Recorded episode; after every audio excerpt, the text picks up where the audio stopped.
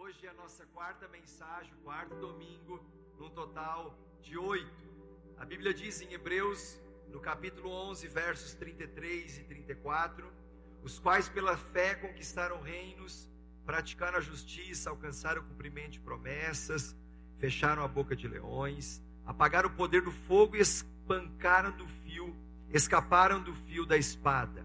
Da fraqueza tiraram força, tornaram-se poderosos na batalha e puseram em fuga exércitos estrangeiros. Pai, essa palavra é poderosa, viva, eficaz. Essa palavra move o nosso coração. Quando nós olhamos para Hebreus 11 e vemos a galeria dos heróis da fé, nós temos aprendido com cada um desses personagens bíblicos que muito tem a nos ensinar em nome de Jesus, fala conosco. Amém. As grandes conquistas pela fé. É pela fé em Jesus. Aliás, é sempre pela fé em Jesus. A fé não está numa pessoa que você admira, numa pessoa que você respeita. A fé não pode estar na igreja. A fé não, não pode estar em algo ou em alguém. A fé tem nome para ser canalizada: Jesus Cristo de Nazaré. Ele é o autor e consumador da nossa fé. Então, pela fé em Jesus, um homem comum, como eu, como você, pode realizar feitos extraordinários, incomuns, sobrenaturais. E nesta série, meus irmãos, nós estamos crescendo com a vida de oito personagens, como Moisés, a conquista pela fidelidade, Débora pela sabedoria, Josué pela coragem, Abraão pela obediência, Jacó pela perseverança, Davi pelas lutas, Isaac pela persistência. E hoje, a nossa quarta mensagem da série sobre José, a conquista pela excelência. A excelência honra os céus e abençoa as pessoas. Marabel Morgan disse que persistência é a irmã gêmea da excelência. Uma é a mãe da qualidade, a outra é a mãe do tempo. Um dos valores que nós cultivamos, que nós priorizamos, damos ênfase e que faz parte da nossa cultura é essa palavrinha aqui na igreja chamada excelência. Porque nós acreditamos que tudo que vale a pena ser feito, vale a pena ser bem feito. Então, se você tiver que fazer algo, faça bem feito. Vale a pena nós fazermos três celebrações todos os domingos? Vale a pena. Então, se vale a pena ser feito, vale a pena ser bem feito. Vale a pena receber as pessoas, esperando cada uma delas com uma aguinha gostosa, né, já na recepção, vale a pena. Então, então já que vale a pena, vamos fazer uma água saborizada, aí você recebe ali gostinho de abacaxi com limão, com goiaba, porque vale a pena. E se vale a pena ser feito, vale a pena ser bem feito. Vale a pena fazer culto para casais? A exemplo do Casais a dois de quinta-feira. Gente, nós não tínhamos mais onde colocar pessoas. Nós fomos atrás de cadeira, trouxemos cadeira de estudo com braço. E fomos deixando as pessoas espalhadas, colocamos gente aqui na plataforma. Sabe? Vale a pena ser feito? Então vale a pena ser bem feito. Nós tínhamos uma equipe de quarta para quinta, saíram daqui mais de uma hora da manhã, preparando os detalhes, arrumando as cadeiras para os casais, orando por você, pensando em você, projetando por você, porque vale a pena ser feito, então vale a pena ser bem feito. Vale a pena realizar programas específicos que se comuniquem com faixas etárias, que atendam à necessidade de todos Vale a pena. Então vale a pena ser bem feito. Ontem nós estávamos no momento de consagração lá no terreno, na parte da manhã, enquanto aqui na igreja estava acontecendo ah, o retiro do 30 semanas, com a vinda do pastor Cláudio, lá de São José dos Campos, para estar treinando a primeira equipe, para estarmos abrindo em 2020 ah, uma nova turma para receber até 400 pessoas no novo ciclo do 30 semanas simultaneamente estava acontecendo aqui à tarde o Forma Então, toda uma equipe mobilizada que foi preparando já com dias de antecedência para ensinar você e orientá-lo sobre dons, talentos, habilidades.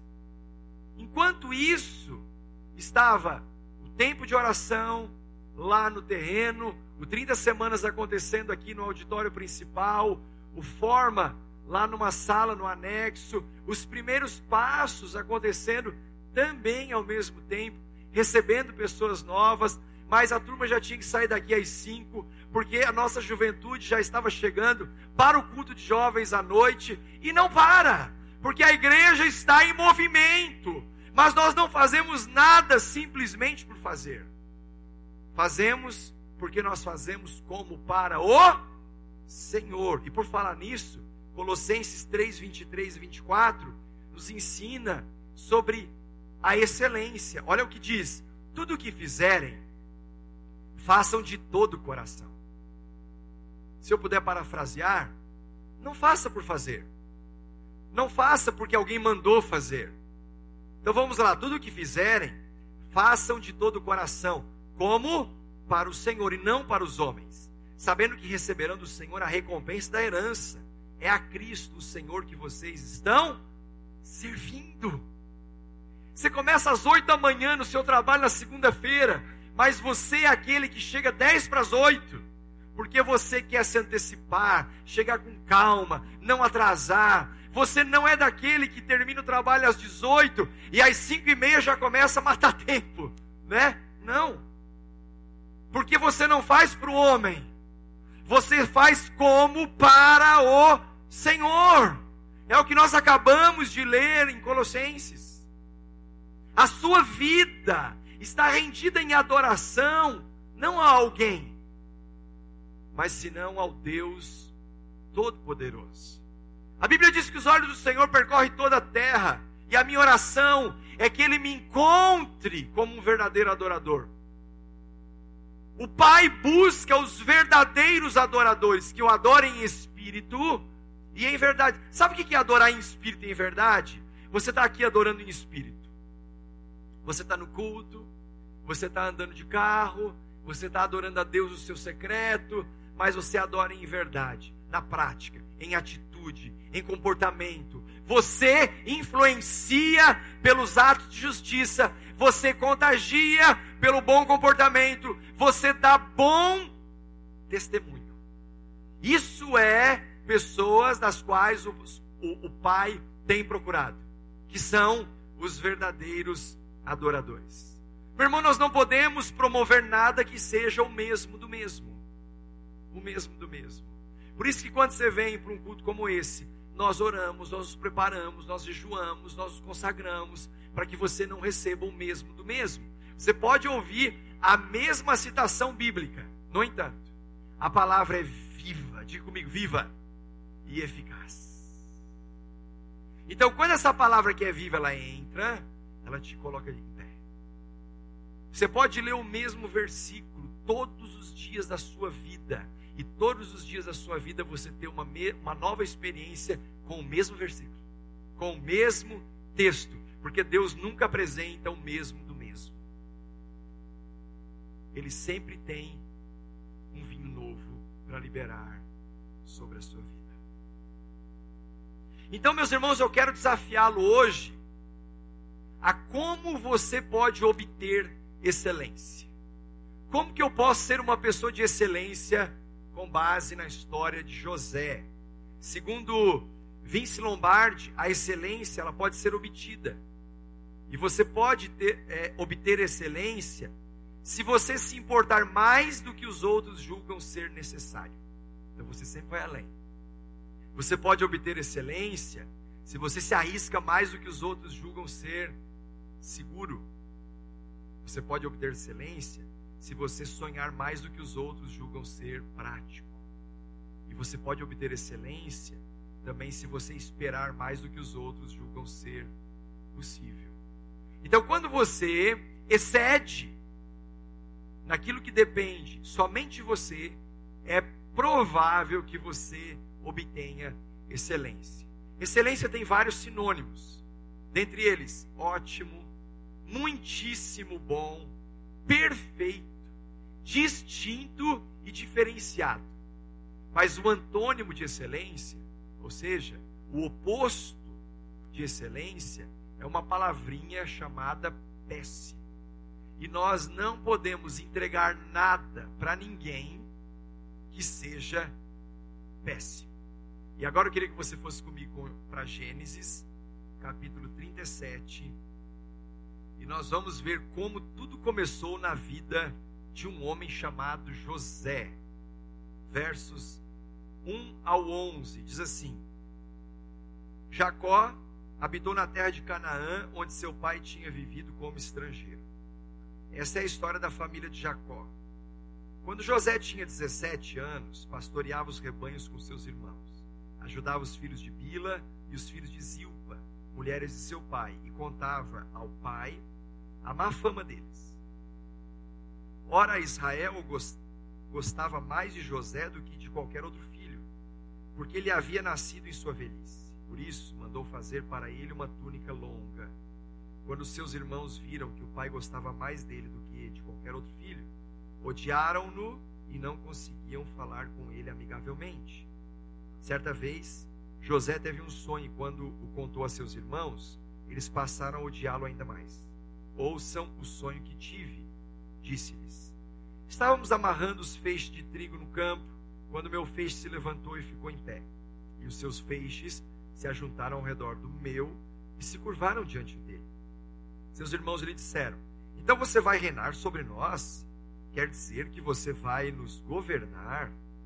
E o odiaram ainda mais, por causa do sonho e do que tinham dito. Depois teve outro sonho e o contou aos seus irmãos. Tive outro sonho, e dessa vez o sol, a lua e onze estrelas se curvavam diante de mim.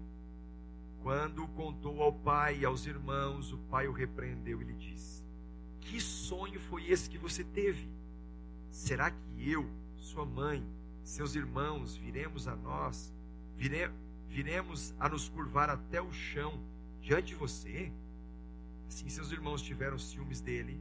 O pai, no entanto, refletia naquilo. Bem, então deixa eu te dar um pano de fundo sobre a história desse homem chamado José, que foi conhecido como um grande sonhador. José foi um grande sonhador. Tudo na vida de José começou com um sonho. Aos 17 anos. Meu irmão, dê importância aos sonhos de Deus e foque neles a sua vida inteira. Comece a buscar de Deus em oração um sonho sobre o seu futuro. Que seja um projeto de vida que vale a pena viver por essa causa. Se vale a pena viver, vale a pena morrer por essa causa. Tenha sonhos dados por Deus e que isso seja o estímulo para o seu acordar, para o seu trabalhar, para o, para o seu se relacionar, para o seu dormir, que seja aquilo que te motiva a viver todos os dias. Tudo começa com um sonho. Mas nós acabamos de ler que o sonho despertou ciúme. O sonho despertou inveja nas pessoas que conviviam com José. Quando você tem um sonho, e o sonho, quando grande, lembrando que sonhar grande e sonhar pequeno dá o mesmo trabalho, portanto, sonhe grande, é natural que esse sonho, quando contado para alguém possa, porventura, gerar ciúmes, gerar inveja. Então, deixa eu te dar um conselho muito prático: guarde os teus tesouros. Não saia por aí contando o seu sonho para todo mundo. Seja uma pessoa que tenha zelo. Escolha com quem compartilhar. Com quem você compartilhar, que seja alguém que vá celebrar com você, te aconselhar, orar com você, te instruir, te alertar, mas sempre te ajudar. Não seja alguém que busque oposições gratuitamente, só pelo fato de sair contando aos quatro ventos sobre sonhos de Deus que estão no seu coração. Então José, ele tem sonhos sobre o seu futuro e por conta do seu sonho contado é que os seus irmãos o vendem como escravos para o Egito. Ali começa uma trajetória de grandes desafios e aonde José teve que manter o seu caráter aprovado. Depois de vendido para os mercadores que iam para o Egito, ele foi parar na casa de Potifar, um oficial do Egito, capitão da guarda, e naquele momento a Bíblia conta que a trama começa. Porque a mulher de Potifar arma toda uma cena para que José pudesse ter intimidade com ela, mas José, naquele momento, ele começa a perceber toda a cilada que estava armada. A mulher de Potifar arma uma cilada e injustamente José vai parar na prisão. Você pode ler os detalhes dessa história na sequência. É na prisão que ele começa a superar toda a atmosfera de injustiça, sempre mantendo o seu caráter aprovado. É na prisão que José tem a oportunidade de interpretar dois sonhos: do copeiro do rei do padeiro do rei, e ele começa a ter o contato, seus primeiros contatos com uma vida sobrenatural. Essa vida sobrenatural, esse mundo espiritual, que é muito mais real do que o mundo da matéria, do que aquilo que tocamos, sentimos, vemos, cheiramos, enfim. José também na prisão interpreta o sonho do faraó. E quando ele interpreta o sonho do faraó, mesmo tendo sido esquecido pelo copeiro e pelo padeiro, ele aprende a desenvolver um coração de servo obediente.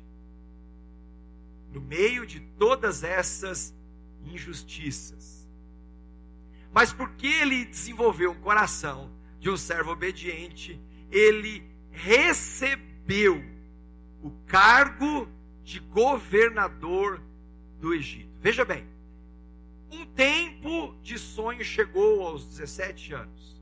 Anos se passaram e até o cumprimento daquilo que Deus havia falado levou alguns anos.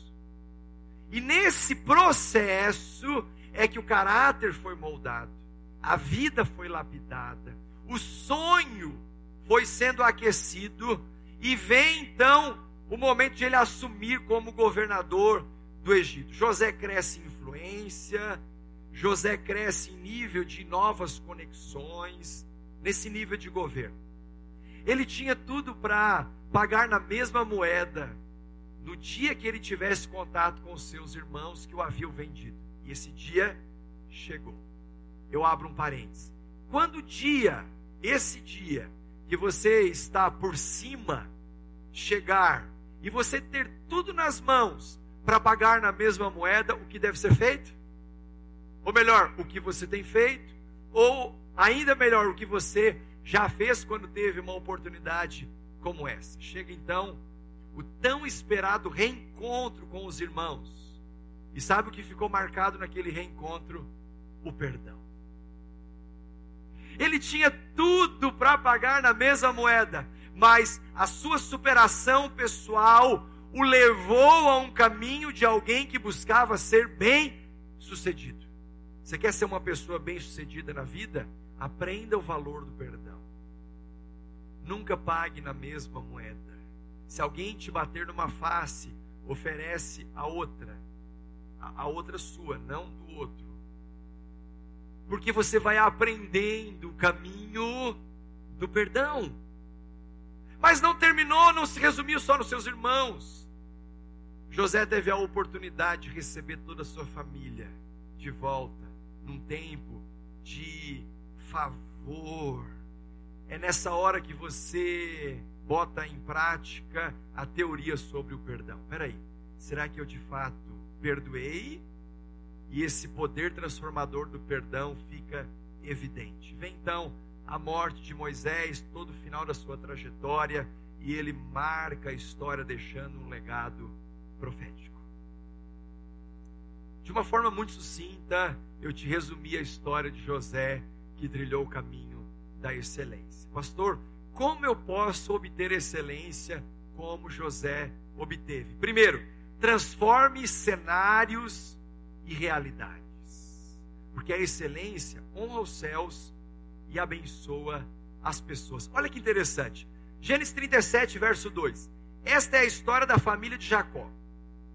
Quando José tinha 17 anos, pastoreava os rebanhos com seus irmãos, ajudava os filhos de Bila e os filhos de Zilpa, mulheres de seu pai, e contava ao pai a má fama deles. Então vem, vem comigo aqui. O que, que José fazia quando ele tinha 17 anos? Pastoreava os rebanhos com seus irmãos. O que mais que ele fazia? Ele ajudava a cuidar dos filhos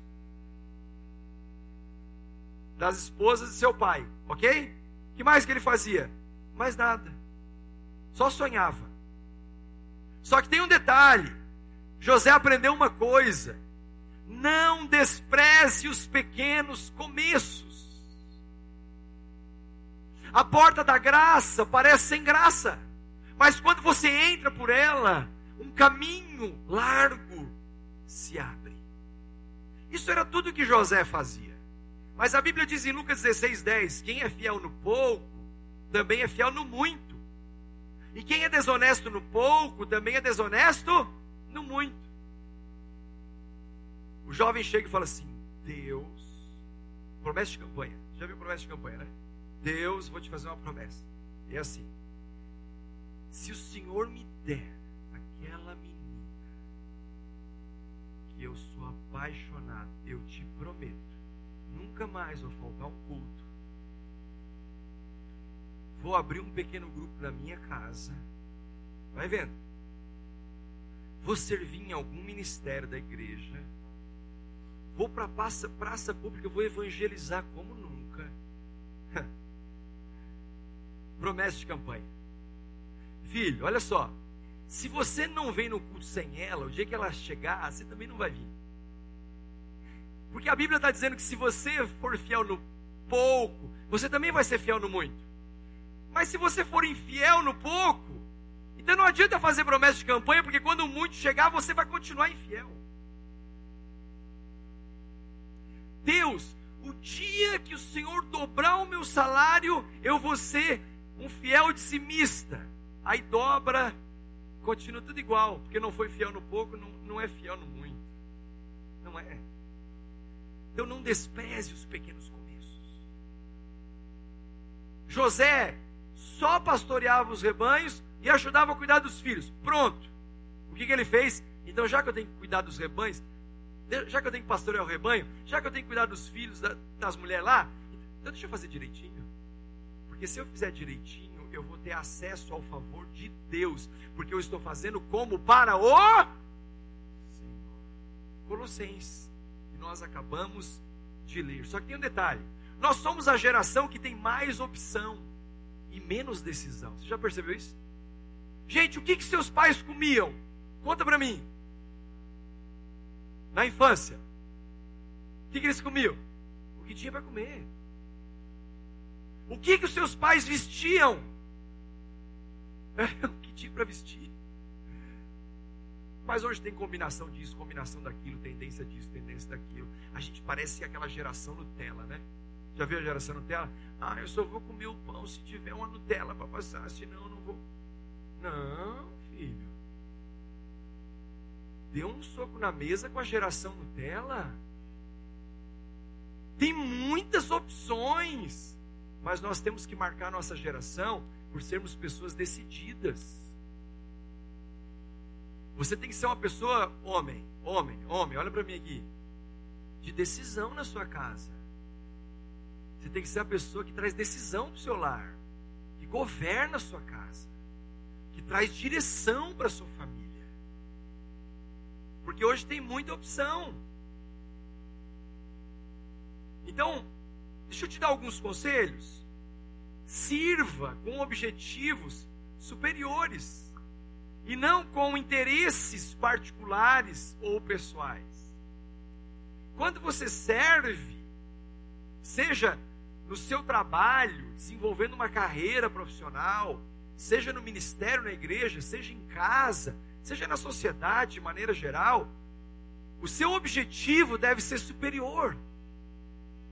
É para ele que nós estamos vivendo e fazendo todos os dias.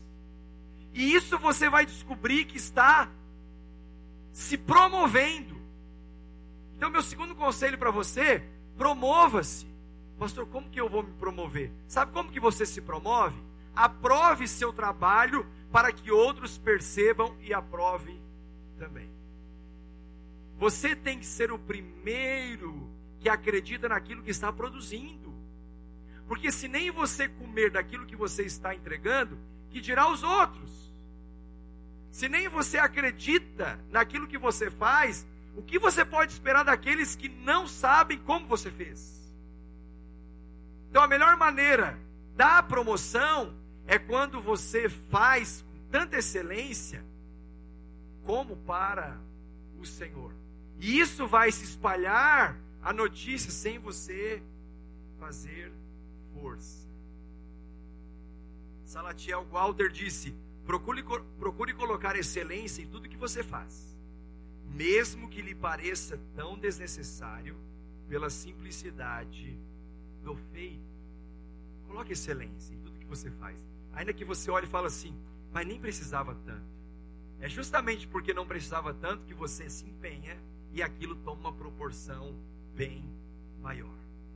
Para conquistar pela excelência, como José, zele pela organização e a estética. Pastor, estética espiritual é muito mais do que você possa imaginar. Gálatas 39, 3 e 4 diz: quando este percebeu que o Senhor estava com ele e que o fazia prosperar em tudo o que realizava, agradou-se de José e tornou-o administrador de seus bens. Potifar deixou a seu cuidado, Potifar deixou a seu cuidado a sua casa e lhe confiou tudo o que possuía. Meu irmão, deixe as pessoas perceberem que Deus está com você. Deixa as pessoas perceberem que Deus está com você. Nos mínimos detalhes, aos grandes feitos. Ontem nós, depois de tantos sábados, nós conseguimos uma brechinha na agenda. Peguei minha família e fomos ali perto daquela ponte de laguna e nos escondemos num restaurante lá que eu nem conhecia. E foi um momento tão agradável. E nós estávamos recebendo a, a comida no, no, restaurante, sentamos na mesa, uma outra família na, na mesa ao lado uma mesa grande de uma outra família e nós começamos a orar. Eu, André, Arthur, Vitório, e falamos, eu, eu comecei, Pai, muito obrigado, obrigado por esse dia lindo, obrigado por essa natureza, obrigado por essa vista maravilhosa, obrigado por essa água, obrigado pela, pela minha família, obrigado por essa comida, fardo, obrigado por tudo. Pai, nós consagramos a Ti e abençoamos em nome de Jesus. Amém. Quando eu termino, a mulher assim. Foi, tia? Aí eu fiquei tão emocionado de ver vocês orando. Ei, deixa as pessoas perceberem que Deus está com você. Para de ser crente 007, toda hora camuflado, escondido. O cara passa cinco anos na faculdade Aí na formatura, o primo dele chega lá e fala: E aí, a paz do Senhor? Aí, paz do Senhor? Fala baixo. Por quê? Não, porque eu sou crente. Ele era crente faz cinco anos. Ele nunca contou para nós. Ei, deixa as pessoas perceber que Deus está com você. Desde uma oração simples aos grandes feitos, aos negócios de honra aquilo que você empenha a sua palavra e você cumpre, ainda que isso te cause dano. Ei, ainda que isso te cause dano. Então mantenha a sua palavra e você vai deixar as pessoas vendo que Deus está com você. Êxodo 31, do 1 ao 5, um texto muito lindo que diz assim: Disse então o Senhor a Moisés: eu escolhi Bezalel, filho de Uri, filho de Ur, da tribo de Judá, e o enchi do Espírito de Deus, dando-lhe destreza, habilidade e plena capacidade artística para desenhar e executar trabalhos em ouro, prata e bronze, para talhar e esculpir pedras, para entalhar madeira e executar todo tipo de obra artesanal. Meu irmão, presta atenção. Deixa o Espírito de Deus tomar conta da sua vida e você vai ter destreza, habilidade e capacidade que você nunca teve. Quem dá isso é o Espírito de Deus. Uma pessoa cheia do Espírito faz e realiza coisas inimagináveis. Aleluia!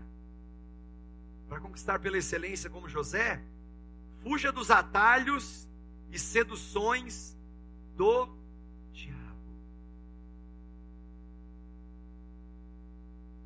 Atalhos e seduções do diabo. Verso 10 de Gênesis 39.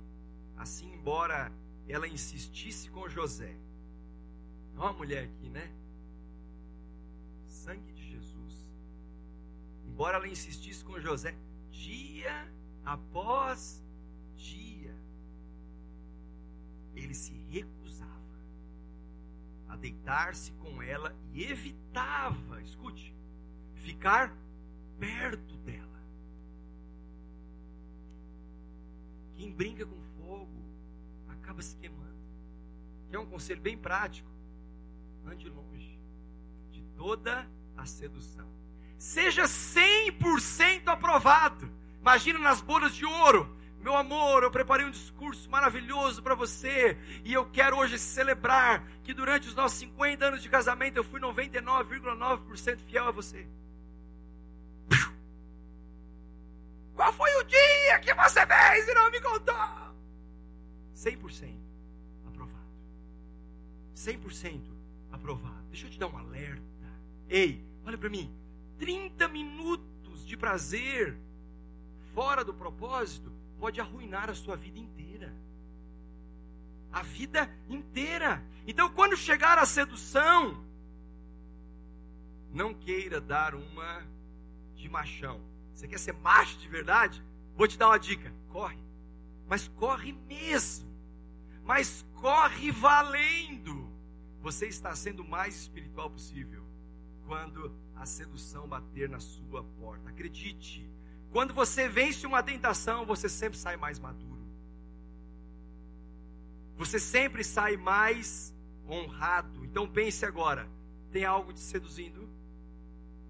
Tem algo mexendo com você?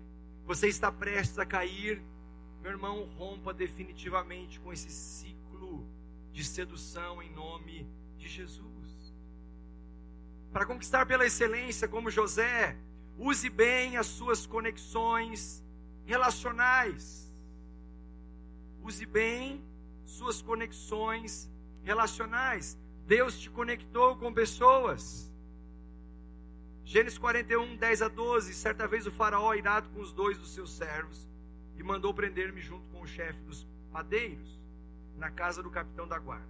Certa noite, cada um de nós teve um sonho, e cada sonho tinha uma interpretação. Pois bem, havia lá conosco um jovem hebreu, servo do capitão da guarda. Contamos a ele os nossos sonhos e ele os interpretou, dando a cada um de nós a interpretação do seu próprio sonho. Relacionamentos nos fazem melhores ou piores, porque você precisa olhar para os relacionamentos sob a ótica das sementes. Todo relacionamento é uma semente. Agora não faça nada para esperar algo em troca, mas saiba que sementes vão germinar, cedo ou tarde. O relacionamento que você está cultivando com pessoas que você criou uma conexão e que está baseado numa semente que está sendo plantada todo dia, o fruto desse relacionamento, ele vai brotar. Vai nascer. E essa conexão, ela vai te fazer ou melhor ou pior. Depende do tipo de semente que está sendo plantada. Não tem problema você andar com pessoas bem diferentes de você. Aliás, ande com gente diferente de você. Mas associe-se com aquelas que são o oposto. Eu me associei com uma pessoa oposta a mim, minha esposa. A gente é super diferente. É por isso que deu certo. Os meus dois filhos, super diferentes, personalidades totalmente diferentes. A minha equipe, toda diferente por quê? Porque nós nos completamos. Aquilo que eu preciso está no outro. Meu irmão, entenda: aquilo que você mais precisa está dentro de alguém. está dentro de alguém. não seja a cópia mal tirada de alguém. Não seja. Eu preciso do que me falta. Você precisa do que te falta. Então, para conquistar por excelência, assim como José, potencialize o seu destino. Você já me ouviu muito falar sobre futuro, sobre destino, mas há uma diferença básica entre ambos. Futuro é um tempo na história. Futuro é um tempo que eu estou indo. Como o passado é onde eu já estive. O presente é onde eu estou. Agora, qual a diferença de destino? Destino não é um tempo, destino é um lugar que você está construindo. Esse destino profético, com base, por exemplo, no sonho que Deus deu a José, quando ele tinha 17 anos, aconteceu na sua fase adulta, quando governou o Egito, porém, não era só um tempo que ele chegaria, mas era um futuro que ele foi construindo. Um lugar que ele tinha que chegar, mas que dia após dia foi sendo construído. Então, corra para o seu destino profético. Agora, correr para o destino profético não é você atirar uma flecha e aonde essa flecha atingir, você pintar o alvo em volta. Deus vai te dar um sonho sobre o seu futuro e vai estar associado ao seu destino profético. E por isso você tem que começar hoje a construir esse lugar que você quer chegar. As pessoas olham para nós e falam assim: Pastores, como é que vocês se dão tão bem? Ou vocês acham que a gente não tem diferenças? Ela é uma heroína. É sério. Ela é uma heroína. Me aguentou demais. É um fenômeno. Mas nós fomos construindo, construindo, construindo, dia após dia. E aí nós vamos potencializando esse destino. Mas escute, apaixone-se pelo seu futuro e construa o seu destino. Construa o seu destino. Seu potencial está na sua identidade. É quem Deus te criou para ser. Não é aquilo que Deus te criou para fazer, é quem Deus te criou para ser. O seu potencial está dentro de você. Para conquistar pela excelência, como José, supere seus traumas e limitações. E eu termino com isso. Supere seus traumas e limitações. Gênesis 50, 18 a 20 diz: Depois vieram seus irmãos, prostraram-se diante dele e disseram: Aqui estamos somos teus escravos.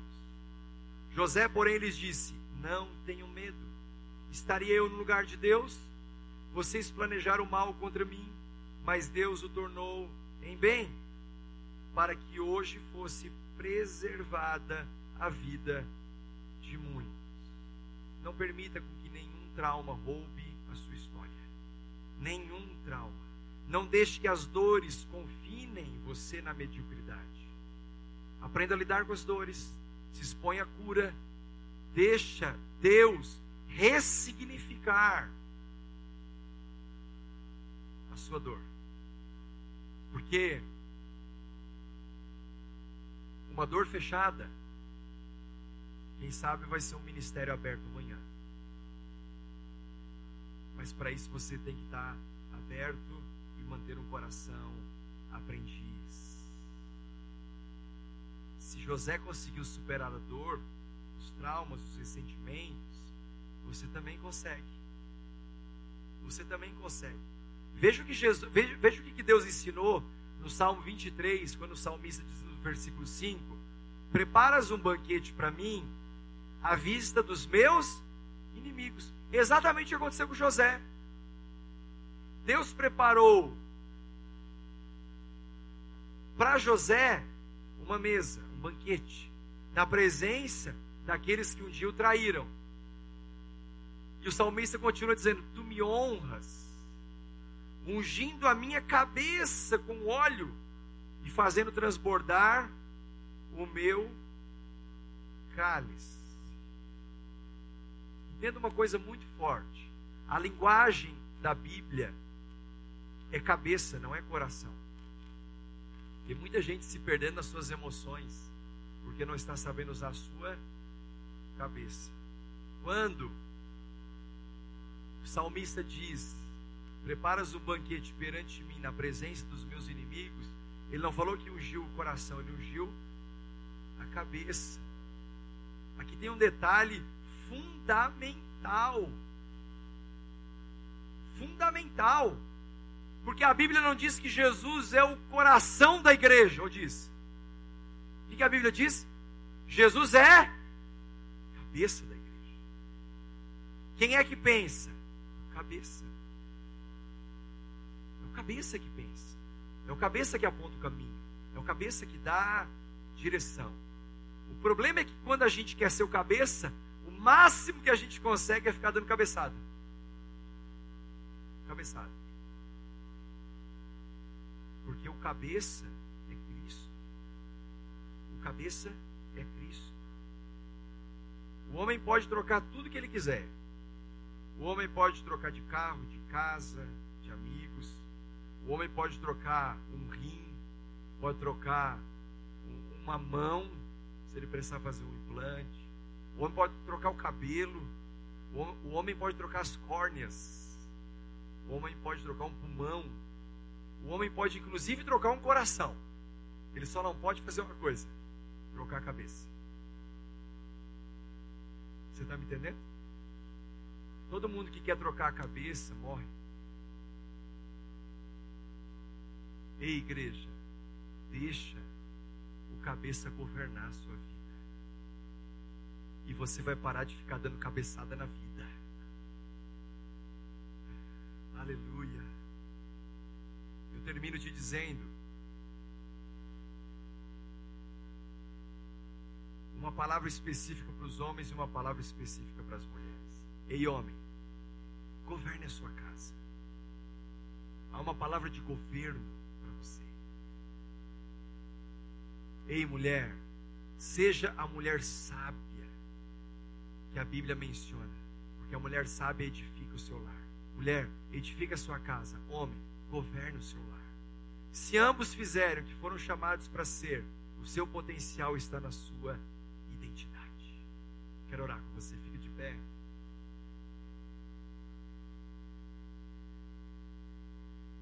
Aleluia. Feche os seus olhos. Eu quero terminar essa celebração orando por pessoas que querem entregar a vida a Jesus, decidir por Jesus, começar uma trajetória de excelência, assim como a grande maioria dessa igreja um dia começou, como eu comecei, a pastora começou, como muitas pessoas que estão aqui hoje em dia começaram. E hoje Deus está querendo liberar o céu sobre a sua vida, sobre a sua família, sobre o seu futuro, sobre o seu destino.